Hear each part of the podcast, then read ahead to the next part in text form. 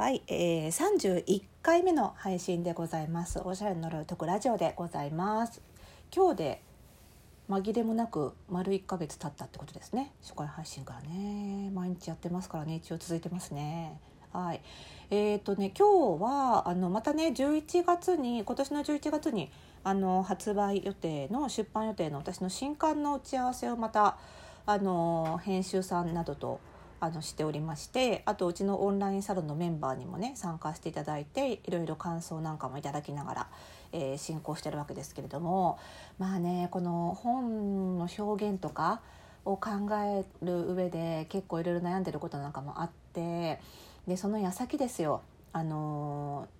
SNS 上主にツイッターかな？ツイッター上であんまり炎上って言葉も使いたくないんだけどね。あの金坊さん？あの化粧品のね。金坊さんの CM に対して結構賛否両論というか P の方が多いのかな否定的な意見が結構増えてきてしまっているっていうのがあって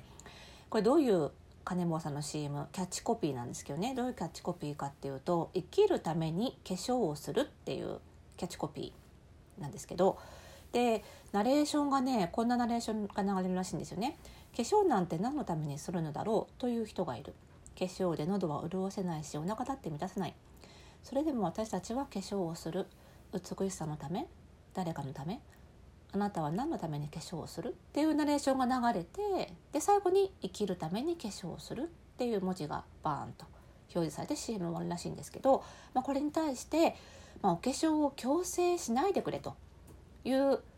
えー論調で、まあ、ハッシュタグ「金棒の新 CM に抗議します」っていうハッシュタグなんかも作られてきてしまっている状況で、まあ、結構ねあの否定的な意見がかなり増えてきてると。でこれ難しいなと思うのはこの前の金棒の CM の方はすごく評判良かったんです確か。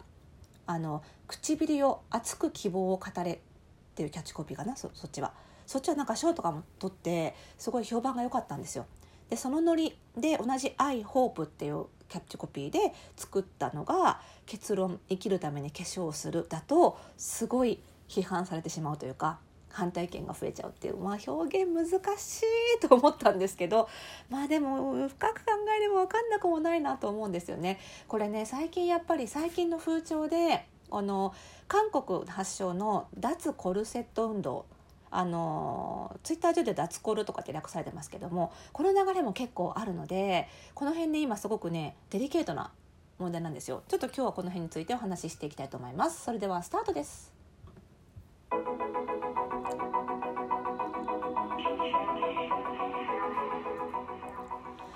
はいということで始まりました。30 31回目の配信でございます。おしゃれの呪いを解くラジオでございます。この番組ではあなたに巻きつくファッションへの思い込みイコールおしゃれの呪いをバッサバッサと解いていきます。服装心理学をベースにおしゃれをもっと楽しみ自分を変えるコツをお届けしています。お相手はパーソナルスタイリストで日本服装心理学協会代表理事の久野美沙でございます。今日もよろしくお願いいたします。ということでね難しいよね表現ってね。唇を熱く希望を語れはよくて生きるために化粧をするはダメなんですよ。これね、まあ、何が違うのかなっていうとさっきの、ね、脱コル運動っていうのも絡んでくるんですけどやっぱりこれまでのその女性って結構化粧を強制される機会が多かったんですよね。お化粧したい人はまあいいんですけど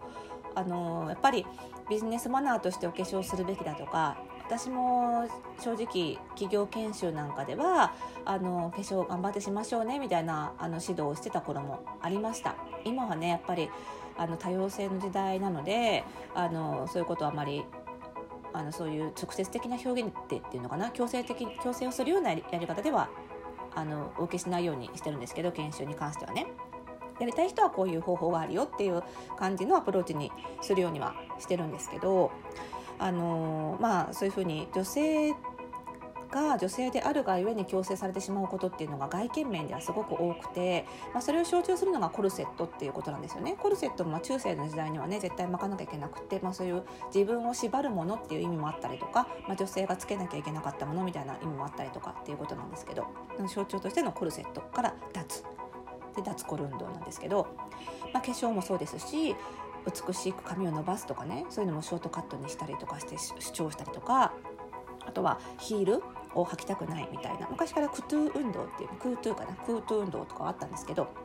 ヒールを矯正するなとかっていうのが、まあ、韓国から巻き起こって。でもこれ韓国からっていうのがまたすごく興味深くって韓国ってまあ非常に美容整形が多い大国とも言われていて多いえー、ところでやっぱり日本と同じかそれ以上にやっぱり美に対する何というかプレッシャーというか社会的圧力みたいなのを強く感じやすい人が多かった土壌だと思うんですね。だからこそこの社会運動がかなり強く盛り上がってるっていう背景もあるんだと思うんですけども。でやっぱり今の若い世代日本でも若い世代中心に非常に韓国の美容とかファッションっていうのはおしゃれなものいいものとしてあの参考にしている日本人女性すごく多いので、まあ、同時にそれと同時にそういう運動もやっぱり入ってきやすいということで、まあ、今回そのカネボウのこのキャッチコピーにその脱コル運動の話も絡めてもう私たちにまだ化粧を強制するのかっていう、まあ、この生きるために化粧をするっていうキャッチコピーから、まあ、化粧お化粧を強制されているっていう風に感じてしまった人が多かったということなんですよね。なのでうんとやっぱり前回の CM と今回の CM の違いっていうのはお化粧っていう直接的な言葉を使ったか使ってないかっていうところが非常に大きいんだと思うんですけどもそこに何て言うのかなキャッチコピー時代にですね、まあ、そこにあの何、て言うのかなこう直接的な言葉を使ってないとすると割とこう選択の余地が残されているように聞く人には感じられるのかなと思うんですけども、えー、今回のはやっぱりねあの化粧生きるために化粧をするって断定されてしまっていることであのすごくそうじゃない自由もあるはずなんだけどそれがさもないかのように扱われたように感じてしまうっていうところなのかなっていうふうに思いましたね。あとは前回の CM のうんとステートメントっていうのかな？あのキャッチコピーは熱く、えー、唇を熱く希望を語れなんですがあの、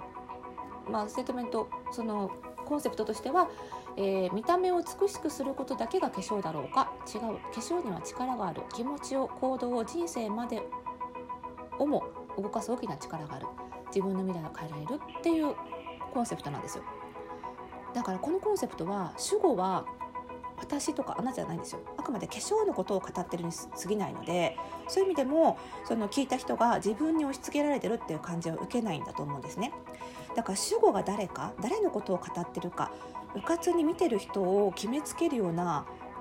回し言い回しをしてはならないっていうのはこれはねやっぱり私も今本作っているのですごく自戒しなきゃいけないし今の時代の流れなんじゃないかなって思うんですね。でまあ私こういうその決めつけとか強制力を総称して呪いでそういうファッションに関するその決めつけ強制力をおしゃれな呪いっていう話かあの言い方をして、まあ、それを解こうという目的でこのラジオをやってるんですけどやっぱりその私自身もすごくもともとの性格的に人からこうしろああしろって決めつけられることが嫌いで一番はやっぱり選択の自由を持っていたい選択肢をたくさん持っていたいしそれ何を選ぶかを自由でいたいっていう自分自身の性格があるのでやっぱりお客様にもできるだけそれを提供しようって思ってしまうんですね。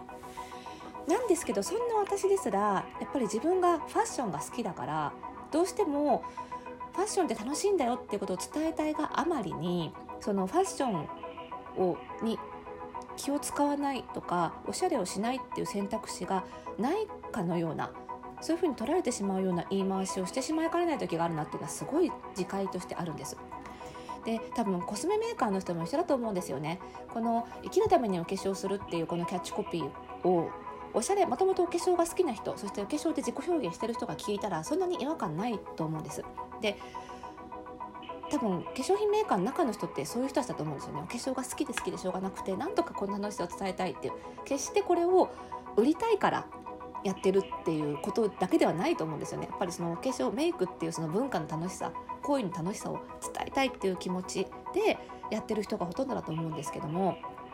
それそうでもやっぱりその決めつけるような言い回しをしてしまうとやっぱり強制力を押し付けに感じられてしまう。